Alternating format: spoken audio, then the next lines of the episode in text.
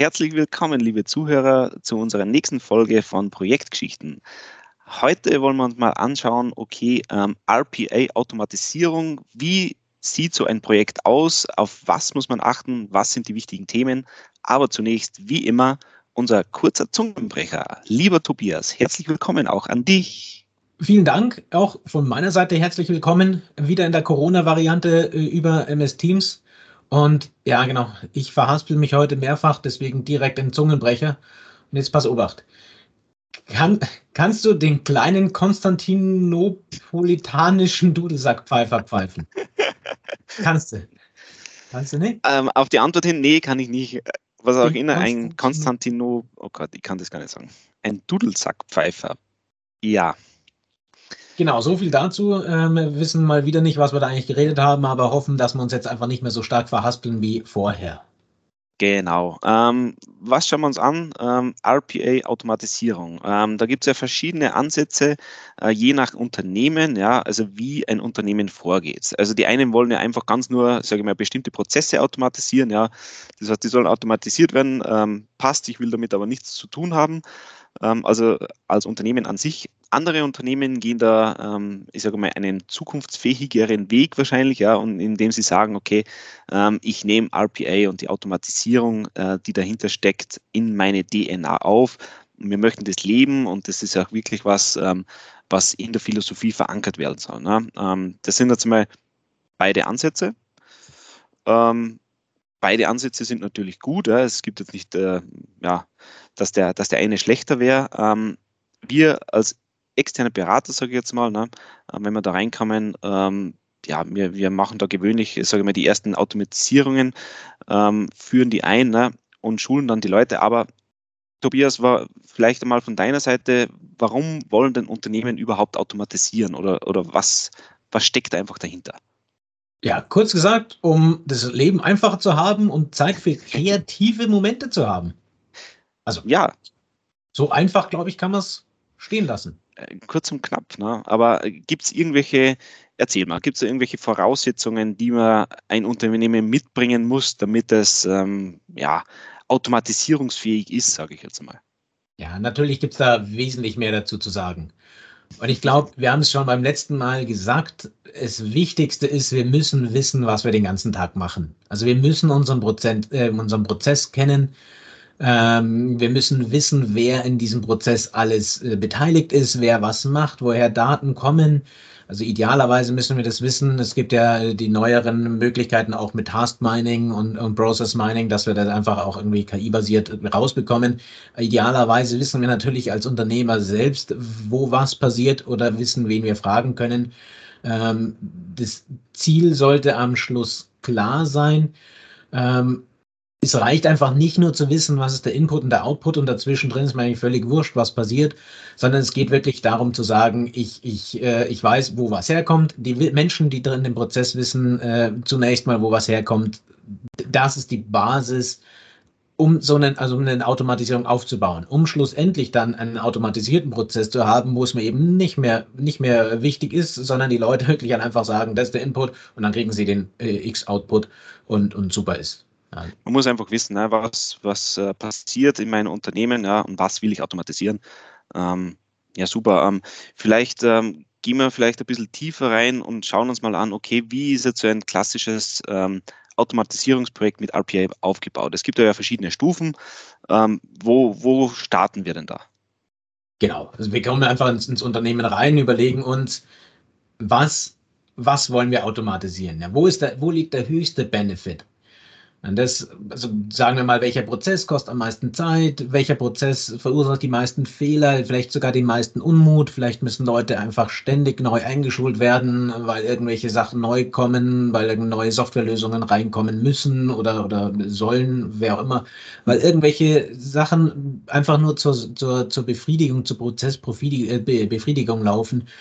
Ähm, die, die müssen wir uns raussuchen. So, wenn wir diese Prozesse haben, die einfach ja, einen Benefit haben oder eben ein großes Fehlerpotenzial haben, dann überlegen wir uns, ob wir das machen können. Also mhm. Ein, ein RPA-Prozess oder ein Prozess, den wir abschließen oder äh, äh, abbilden, der sollte ja repetitiv sein. Also das sollten schon Prozesse sein, die sich wiederholen und nicht einfach nur äh, einmal gemacht werden äh, und dann ist es wieder gut. Also so Ausnahme oder Projekte, die, die kann man natürlich nicht automatisieren, sondern es sind äh, echte Geschäftsprozesse, Sachen, die sich ständig wieder äh, wiederholen und die auch gewissen Regeln folgen. Und die brauchen wir. Genau, das ist vielleicht so der, so der, der Knackpunkt auch, ne? oder die, die Grenze von RPA oder von der Automatisierung, was eigentlich ganz wichtig ist. Ne? Also, dass man sagt, ähm, es müssen wirklich sich wiederholende Prozesse sein. Es macht jetzt keinen Sinn, dass ich, wenn ich in einem kleinen äh, individuellen Thema drinnen bin und äh, ich will das jetzt automatisieren, weil da meistens kennt man da selber die Prozesse noch gar nicht, ne, wenn es ein komplett individuelles Thema ist. Ne. Da sind halt die Grenzen gesetzt. Ne. Das sind die Grenzen und meint, auch das kann man natürlich automatisieren, macht aber halt keinen Sinn. Also wenn wir dann ja. den Prozess automatisiert haben, dann brauchen wir ihn nie wieder, ja, ist ja irgendwie völlig am Sinn vorbei. Ähm, wenn wir ihn jetzt mal kennen, dann überlegen wir uns, welche, welche Tools braucht man vielleicht noch dazu? Braucht man irgendwelche KI-Tools, irgendwelche äh, optischen Erkennungstools, OCR-Software äh, äh zum Beispiel? Ähm, also was brauchen wir dazu? Dann ist die nächste Frage natürlich, wer ist alles im Prozess drinnen? Wir müssen den Prozess mit aufnehmen und, und, und abbilden, entweder bereits im, im, im Planner äh, also im, im Workflow-Planner oder in einem, in einem Prozessplanner, aber äh, das, das überlegen wir also alles gerade beim im Identifizieren, wie setzen wir das Ganze um. Wichtig dabei ist, glaube ich, auch noch, um zu verstehen, was man so machen kann. Äh, man kann zum Beispiel Chatbots auch sehr, sehr gut mit einbeziehen. Äh, der Bot kann uns Unterlagen bereitstellen. Ähm, er kann uns einfache Anfragen vorsortieren. Zum Beispiel, wenn Leute anrufen, kann er uns vorsortieren, wo das eigentlich hingehen soll, was für Unterlagen gebraucht werden. Aber was ein Bot nicht machen kann, ist natürlich ein Beratungsgespräch. Also das kann ein Chatbot natürlich immer, also auch auf einer gewissen Ebene. Aber dieser persönliche Kontakt, der auch der, die kreative, freie Entscheidung, so weit ist KI einfach noch nicht. Da braucht es den Menschen. Der Mensch selber kann allerdings dann während so einem Gespräch auf Knopfdruck sich zum Beispiel Unterlagen geben lassen oder Formulare ausfüllen lassen oder Anfragen nachbearbeiten lassen. Das sind so Prozesse, die, die wir identifizieren können. Da können wir drinnen entweder komplett oder teilweise automatisieren. Also einfach so. die Soll-Ist-Identifikation beziehungsweise des Prozesses. Ähm, ja, einfach, genau. was will ich automatisieren? Ne? Und das ist meistens auch so der größte, der größte Knackpunkt. Da haben wir jetzt schon äh, mehrfach drüber gesprochen. Wir müssen den Ist-Stand kennen. Das ist einfach wahnsinnig wichtig. Deswegen habe ich jetzt da besonders lang drüber ge ge geredet. So, ähm, so jetzt kommt in, in unserem RPA-Prozess. Wir haben endlich den Prozess gefunden, den wir automatisieren. So jetzt kommt das nächste. Wir nehmen den Prozess auf. Habe ich schon ein bisschen erwähnt. Äh, entweder wir gehen direkt in, in Workflow Designer oder eben Oldschool äh, über, über Prozessdiagramm. Es kommt ein bisschen drauf an. Es ist ein sehr großer, ein großer Prozess mit sehr vielen Schnittstellen, mit, ja, der komplett automatisiert ist.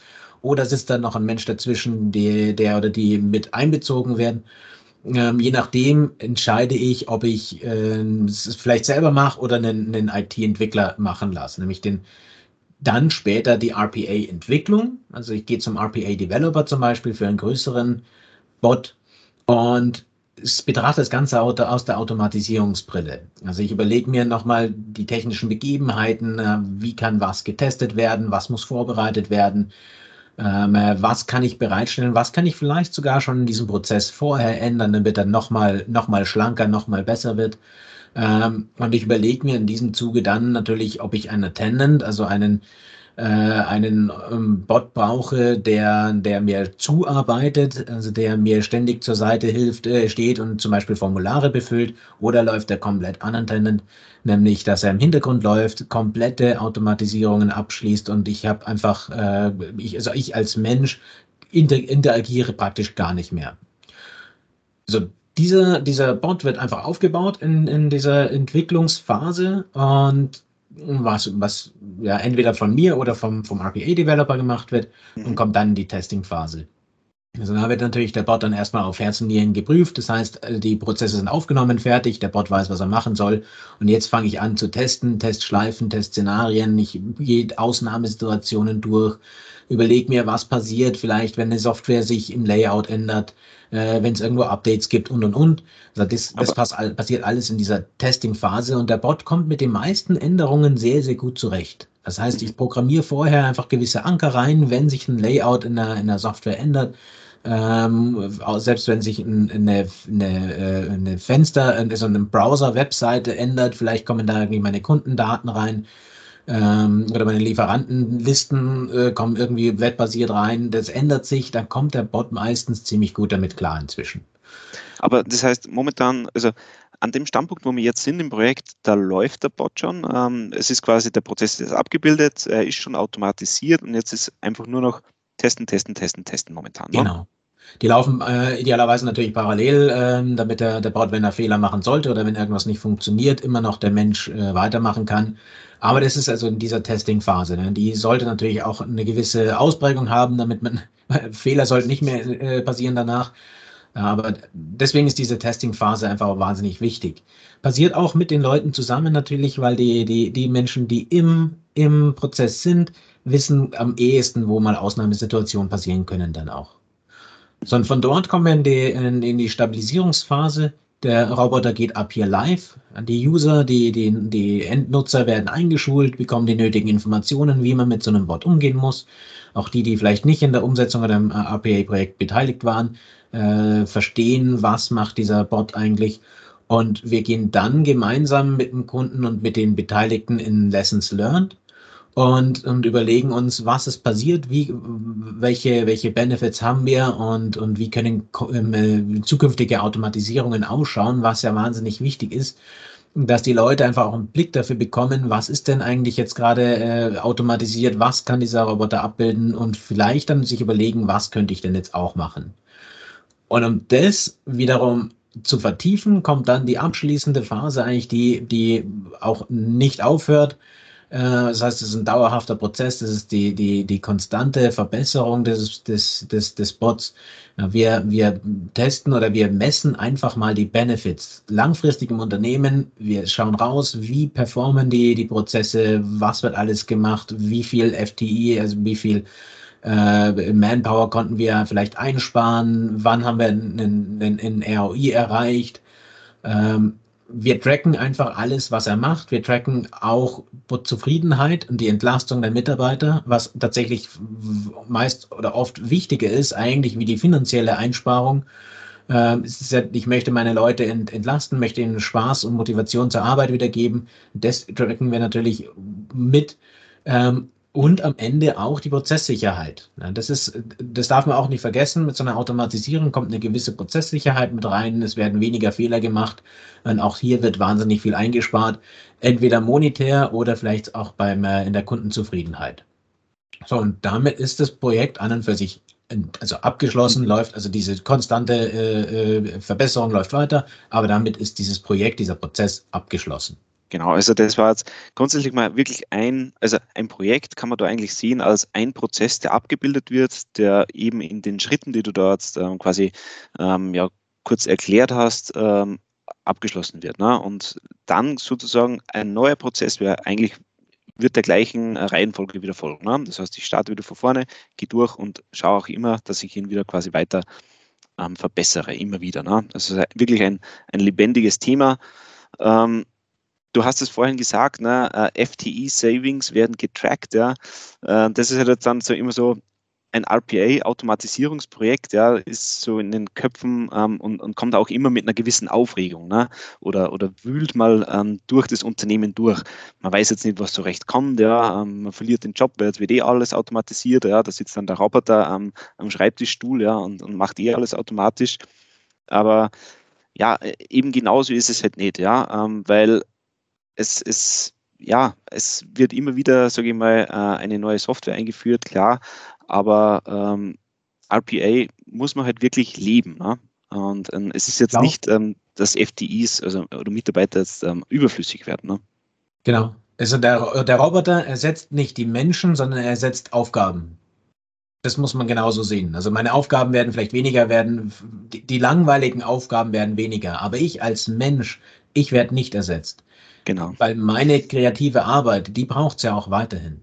Genau. Und das ist halt auch das Wichtigste eigentlich in dem ganzen Thema, damit ein RPA-Projekt auch wirklich ähm, erfolgreich ist. Ja? Also das, die Menschen müssen mitgenommen werden, ja? Ähm, die ähm, müssen dahinter stehen ähm, und nur dann funktioniert es. Ja?